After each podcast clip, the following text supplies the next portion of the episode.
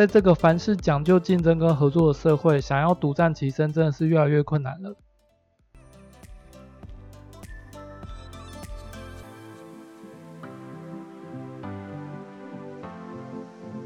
一直以来跟别人合作，对我来讲都是一件很困难的事情。之前有听我节目朋友应该知道，我自己本身有一点雅斯伯格症。但是因为雅斯伯格症这个症状，其实会随着你长大以后，跟同学之间或者是同事之间、朋友之间的相处，这个症状会越来越减轻。那以我已经出社会一段时间的状况来讲，我自己是觉得我雅斯伯格症的症状已经恢复到一般人正常状态。但即便是回到一般人正常状态，我还是跟别人合作上会有非常多的困难。而且跟别人合作这件事情，不只仅限于在工作职场上面。其实，即便来生活上面都很常需要跟别人合作。举个例子来讲，因为我为了想要省钱，所以我通常会找所谓的三房一厅这种格局。因为如果是住雅房的话，会比较便宜。但是因为我上一次租房经验是这样子，我在网络上找了一间三房一厅，在找室友。所以其实是他跟房东先签约了以后，然后他再想办法找室友。但其实刚租进去的时候，就常常有非常多的摩擦。那我刚搬进去没多久，其实我们的冲突就越来越明显。像是其中有个室友，他竟然把猫砂丢进马桶里面。那因为他也不是当下立刻塞住，他是过个一天两天这样才塞住，所以我们也很难去归咎说，因为他把猫砂倒进去，所以马桶塞住这件事情。而且他的解决方式是请装修师傅把马桶敲起来，去通那个管道，一处理就要五千多块。他竟然还要我们室友去帮他平摊这个钱，那我当下就不开心了，我就觉得说。如果是马桶正常使用下塞住，你应该要去找房东。如果那个装修师傅看塞住的东西不是正常使用的话，那你应该要请那个倒猫砂的室友赔，而不是我们要去帮他谈。于是因为这件事情，我就跟个二房东大吵。但是因为我才刚搬进去没多久，后来我就想说不想要为了这种小事情就是闹了之后大家不愉快。可是我就跟他讲说不会再有下次，如果你下次再用这种态度去处理事情的话，我就不会付钱。然后他当下当然就是也很不爽，因为他觉得这件事情有什么好讨论的，他就是要大家一起平摊啊，为什么要去麻烦到房东呢？房东才不会去管这件事情。可是对我来讲，这种如果是一般正常使用的话，应该是要房东处理，而不是他自己去处理。好，所以这件事情对我来讲也是平常生活上跟别人合作的一个很重要的指标。坐在那边的一年中，其实我们之间的冲突就不断，最后的导火线竟然是因为我每次回到家的时间都很晚，大概十一二点以后。所以我每次洗澡时间大概都是十二点到一点这段时间，然后他就嫌我，因为每次洗澡都很吵。可是他自己明明是住套房哦，他自己房间里面就有他的卫浴设备，然后他还嫌就是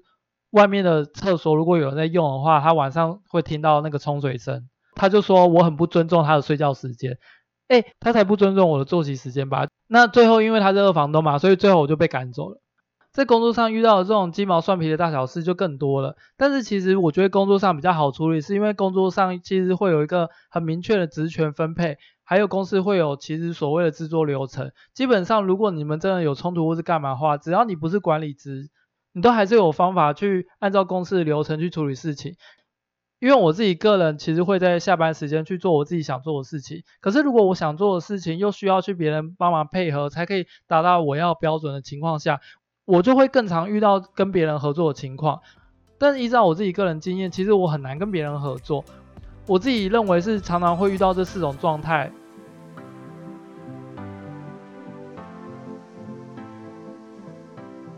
第一种就是对方不尊重你的领域。我自己其实很喜欢桌游，所以其实我做了一款桌游。可是当初在想说要怎么贩售这款桌游的时候，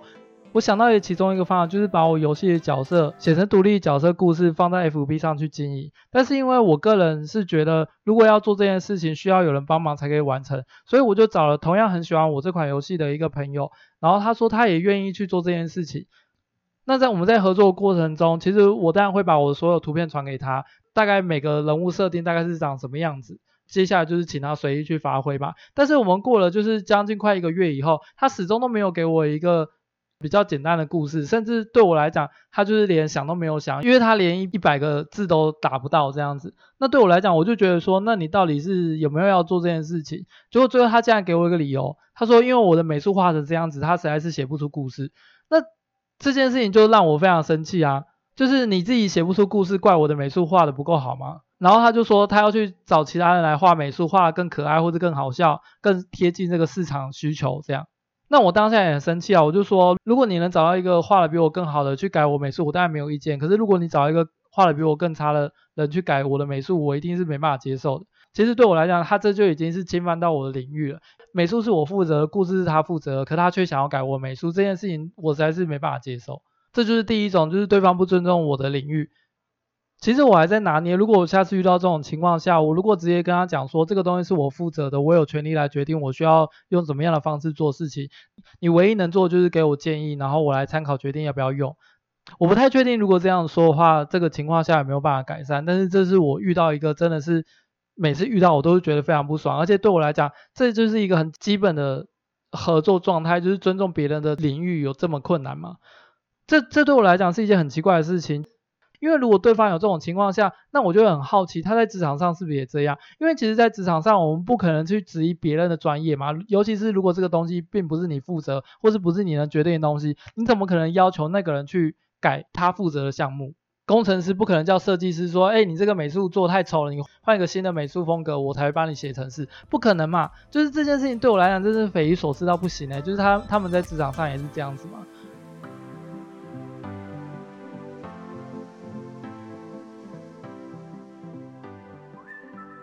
第二种最常遇到就是只出一张嘴。我们一开始可能说好，就是他是负责写故事的，但是我是负责画美术的。但是我美术都已经做给他了，而且我也把我的构想什么都已经弄完了。我们在讨论过程中，他也噼里啪啦讲了很多他的愿景跟他的想法，然后他对每个角色大概可以怎么样规划。可是每次跟他要东西的时候，他什么都都没做，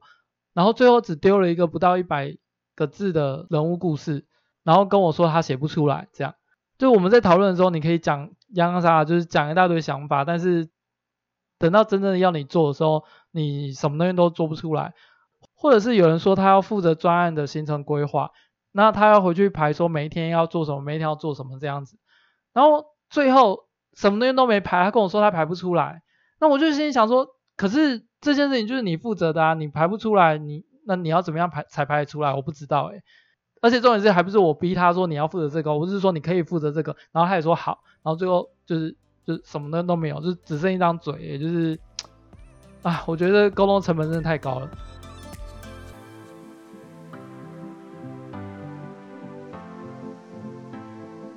第三种情况就是标准和愿景不一致，像是之前我想要办一款以桌游为主的联谊活动。那因为我的目标是希望可以长期经营，就是利用自己的兴趣去培养另外一个额外的收入。那我当然也找另外一个他想要利用下班时间去培养额外收入，所以我们两个就开始办活动。那每次在办活动的过程中，其实我们当然都会讨论说，哎，我们的场地要找哪里，我们的门票收多少，或者是我们的活动流程应该要怎么跑。他也会跟我讨论，但是他一直都没有真的有做出什么东西。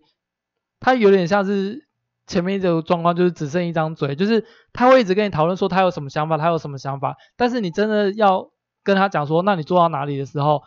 他有什么东西都拿不出来。这时候他就给一个理由，说他做这个东西其实只是想要做好玩的，不想要搞得那么麻烦，所以他都没有做这样。啊，那我这时候我就纳闷啦，你一开始不是跟我说你就是想要用下班时间额外去经营另外一个收入吗？结果你现在跟我说，你为什么要搞那么复杂？就是他，你是因为好玩才做这件事情的。那如果你一开始是因为好玩要做这件事情，那我们可能就不会合作了。怎么会做到一半才跟我说啊？就是原本要赚钱，那后来我觉得啊麻烦了，算了，我们好玩就好这样。中间改变你的标准，那就不用合作了，因为目标就不一样了。后来有另外跟别人合作做一个 APP，对方是一个很热衷于做出一些效果的一个工程师。这件事情我其实是很赞同的。但是他做这件事情的背后动力就是他觉得很好玩，但是因为我的标准是想要上架，希望这个东西是真的可以有人愿意主动去下载它，愿意去玩它，就最后就导致说，当我觉得这个东西还不到达这个标准，可是他就觉得说，哎，这样就很好玩就够了，就就就没有要继续做下去的时候，我觉得这样子也很难合作，因为我们两个的标准就不一样。所以我觉得在合作之前，我觉得一开始就要先另定一个对方希望怎么样的标准，然后我希望怎么样的标准，这个标准最好是越明确越好。而且在一开始的时候，其实我们一开始可能就要先达成一定的共识，说这个就是我们最低标准，不能在中间的时候更改或是干嘛。最好这个标准是可以量化或是数据化的，会比较好。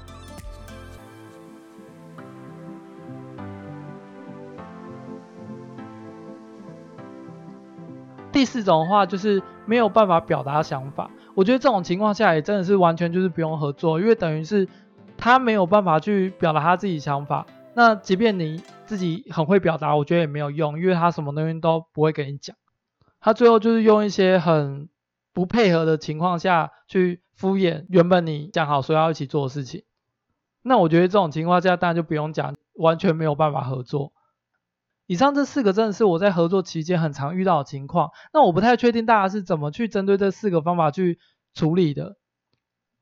对我来讲，我是一个很需要直接把话说开的人，该怎么样就怎么样，你不要再跟跟我讲一些理由。如果你讲的理由是理由，我就接受；如果你讲的理由是借口的话，我绝对不会接受。而且我一直反问你，你到底发生什么事情？为什么这个东西会变成理你的理由？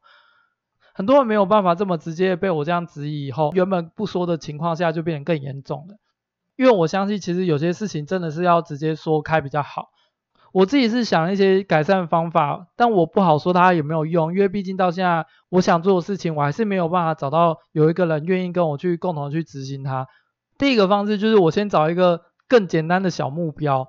就是如果我们今天要做一个手机 APP 游戏，但是我们就先做一个就是单纯只是可以抽签的手机 APP，那这样就是小很多。透过一个这么小的方式去看这个人到底合不合，不要说一开始我们把那个饼画的很大，然后我们一开始就要做到这个东西。当然，我相信这样子更容易号召到人。但是如果连这么小的东西都没有办法合作的话，我觉得就更不用谈说我们要走到更远大的地方。第二个的话，我觉得是沟通成本这件事情，就是我把沟通成本分成四个等份。我用 A 不行的话，我就用更重一点的，然后再用更重一点，再用更重一点，看它需要重到什么程度。可是对我来讲，如果今天不是一个商业型合作的话，那我可能就可能我就只会愿意用成本最低的方式跟你沟通。最低当然就是口头说明，我当然只是照我想的东西去跟你做沟通。如果这样子你做的东西跟我想的东西就已经是一样的情况下，